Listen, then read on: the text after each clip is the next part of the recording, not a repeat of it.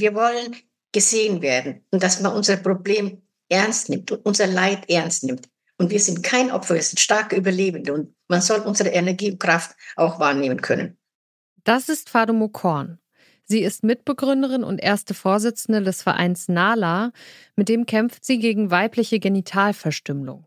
Die weibliche Genitalverstümmelung und Beschneidung, aus dem Englischen häufig mit FGM abgekürzt, die ist immer noch ein Tabuthema. Und viele Menschen, die wissen gar nicht, dass es auch in Deutschland viele Betroffene gibt. Aber wie geht Deutschland mit FGM, also Female Genital Mutilation, um? Was gibt es für Hilfsangebote für Betroffene und wie kann die Prävention verbessert werden? Darum geht es bei uns heute. Ich bin Alia Rentmeister. Hi.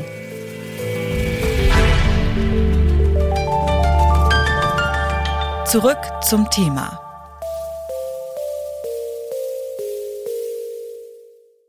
Bitte widmet eure Aufmerksamkeit unserem Werbepartner. Die Suche nach geeigneten Mitarbeitenden kann viel Zeit in Anspruch nehmen, muss sie aber nicht unbedingt, denn man kann sich helfen lassen. Zum Beispiel mit den Premium-Stellenanzeigen von Indeed, denn damit wird eure Stellenanzeige in der Suche sichtbarer und Bewerberinnen und Bewerber werden schneller auf euch aufmerksam. Indeed schenkt euch jetzt 75 Euro Startguthaben für eure Premium-Stellenanzeigen. Klickt dazu auf den Link in den Show Notes. Es gelten die AGB. Mit dem Internationalen Tag gegen weibliche Genitalverstümmelung, da wird jedes Jahr am 6. Februar auf die Menschenrechtsverletzungen an Frauen aufmerksam gemacht. In Deutschland leben mehr als 100.000 Mädchen und Frauen, die von FGM betroffen sind. Das besagt zumindest eine Dunkelzifferschätzung der Frauenrechtsorganisation Terre de Femme. Wie sich die Zahl der Betroffenen insgesamt entwickelt, das ist je nach Ort unterschiedlich, sagt Petra Kappler von Terre de Femme. Es gibt tatsächlich äh, betroffene Länder in Afrika, da sind die Zahlen von weiblicher Genitalverstümmelung beziehungsweise FGM, wie wir sagen, zurückgegangen. In Europa und in Deutschland, da steigen die Zahlen aber eher gerade durch neue Migrationsströme, denn dadurch kommt das Phänomen äh, nach Europa, nach Deutschland, in die betroffenen Länder. Also es ist ja mittlerweile so, dass äh, weibliche Genitalverstümmelung in mindestens 92 Ländern der Welt vorkommt und dadurch hat das dann auch seine Auswirkungen in den jeweiligen Ländern, in denen die Betroffenen ankommen. In Deutschland, da ist FGM seit 2013 ein eigener Straftatbestand und kann mit bis zu 15 Jahren Gefängnis geahndet werden. Und dabei ist es egal, ob die Genitalverstümmelung in Deutschland durchgeführt wird oder ob Familien ihre Töchter dafür ins Ausland bringen. Es gibt den sogenannten Begriff der Ferienbeschneidung, bitte in ganz großen Anführungszeichen. Das heißt, dass eventuell davon auszugehen ist, dass die jungen Mädchen und äh, Frauen, wenn sie in die Ferien fahren, im Herkunftsland beschnitten werden, dann sprechen wir von Gefährdeten. Also wenn das in eine Gesellschaftsordnung oder ein Wertekanon eingebettet ist, in dem das Phänomen öfter vorkommt. Potenziell gefährdet sind in Deutschland aktuell mehr als 17.000 Mädchen, so schätzt zumindest Terre de Femme.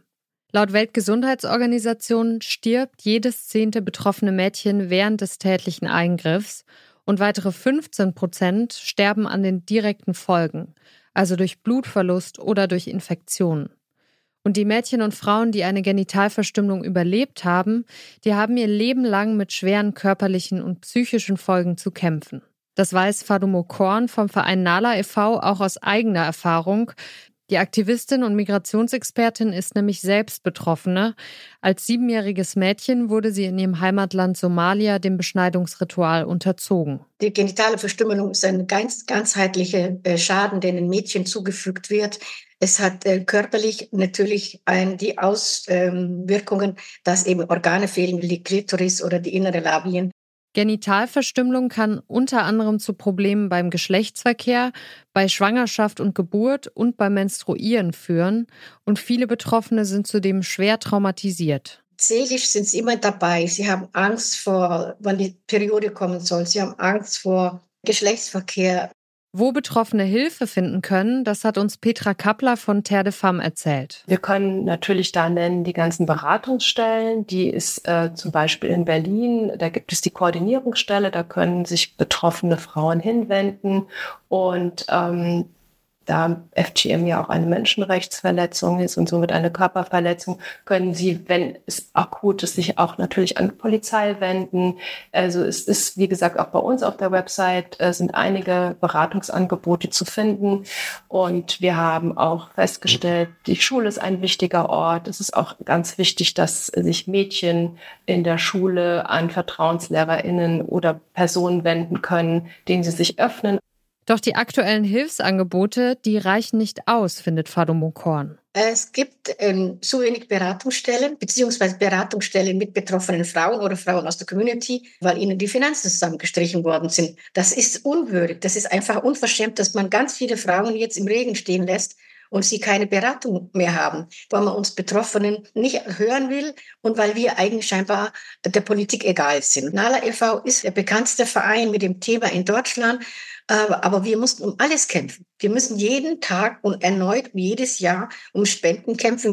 Fadomo Korn wünscht sich deshalb von der Politik, dass die Finanzierung von Hilfseinrichtungen langfristig sichergestellt wird. In meiner Beratungsstelle zum Beispiel so, dass wir ganzheitlich die Frauen auffangen können, weil wir auch psychologische Beratungen haben, weil wir eine Ärztin im Haus haben, weil wir eine Physiotherapeutin im Haus haben. Sie fordert außerdem, dass sich das Gesundheitssystem besser auf die betroffenen Frauen einstellt. Denn eine beschnittene oder eine genital verstümmelte Frau ist nicht mit einer nicht verstümmelten Frau zu vergleichen. Die Frauen brauchen bis zu eine halbe Stunde, bis sie auf den gynäkologischen Stuhl steigen. Das fordern wir wirklich von der Politik und von den Kassenvereinigungen, dass sie einfach akzeptieren, dass diese Frauen ganz andere Bedürfnisse haben, viel tiefgreifendere Bedürfnisse haben. Um gegen Genitalverstümmelung weltweit vorzugehen, hat Terre de Femme das Präventionsprojekt Join Our Chain ins Leben gerufen. Das Projekt, das läuft über zwei Jahre und wird von der Europäischen Union gefördert. Damit soll auf der einen Seite ein Umdenken innerhalb der Communities erreicht werden und andererseits soll Fachpersonal für das Thema sensibilisiert werden. Petra Kappler koordiniert das Projekt und sagt, da geht es darum, dass wir eben auf EU-Ebene mit in anderen internationalen Organisationen zusammenarbeiten. Und wir wollen selbstverständlich erreichen, dass wir Präventionsmaßnahmen, ähm, auch Bekämpfungsmaßnahmen etablieren und gemeinsam mit den Partnerorganisationen da ähm, zum Beispiel Handlungsempfehlungen entwickeln. Und wir persönlich bei Terre de Femme. Wir haben jetzt über zwei Jahre die sogenannten Community-Trainerin bei uns im Projekt, die das begleiten, die in betroffene Communities gehen, Aufklärung betreiben, aber auch Fachkräfte schulen.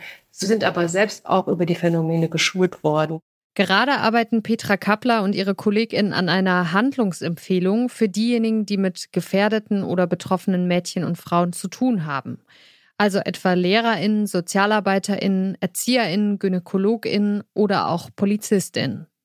Auch für Aktivistin Fadumo Korn sind Aufklärung und Schulungen wichtige Mittel, besonders um gefährdete Mädchen zu schützen. So sollten zum Beispiel KindergärtnerInnen und ErzieherInnen geschult werden, damit sie eben erkennen können, ob ein Kind gefährdet ist. Generell braucht es mehr Prävention, findet sie. Präventiv müssen wir viel tiefer arbeiten. Und es muss auch in der Medizin muss die Ausbildung aufgenommen werden. Die Hebammen müssen ausgebildet werden. Wenn all diese Menschen sensibilisiert sind, dann werden wir keine gefährdeten Mädchen mehr haben.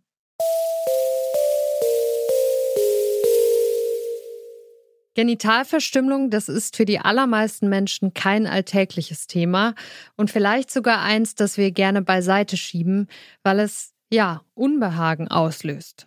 Umso wichtiger ist es aber, an die Mädchen und Frauen zu denken, die das Thema unmöglich verdrängen können, weil sie selbst betroffen sind. Die Folgen von FGM, die sind verheerend, körperlich und psychisch. Um die Betroffenen zu unterstützen, braucht es mehr Gelder für Aufklärung, Prävention und Hilfsangebote. Und es braucht mehr öffentliche Aufmerksamkeit, und zwar nicht nur zum Internationalen Tag gegen weibliche Genitalverstümmelung. Wenn ihr selbst betroffen seid oder vielleicht jemanden kennt, dann könnt ihr euch zum Beispiel unter 089 14 098 147 an die Notfallhotline von Nala wenden. Das war's von uns für heute. An dieser Folge haben Caroline Breitschädel und Charlotte Thielmann mitgearbeitet. Produziert hat sie Stanley Baldauf und ich bin Alia Rentmeister. Ciao.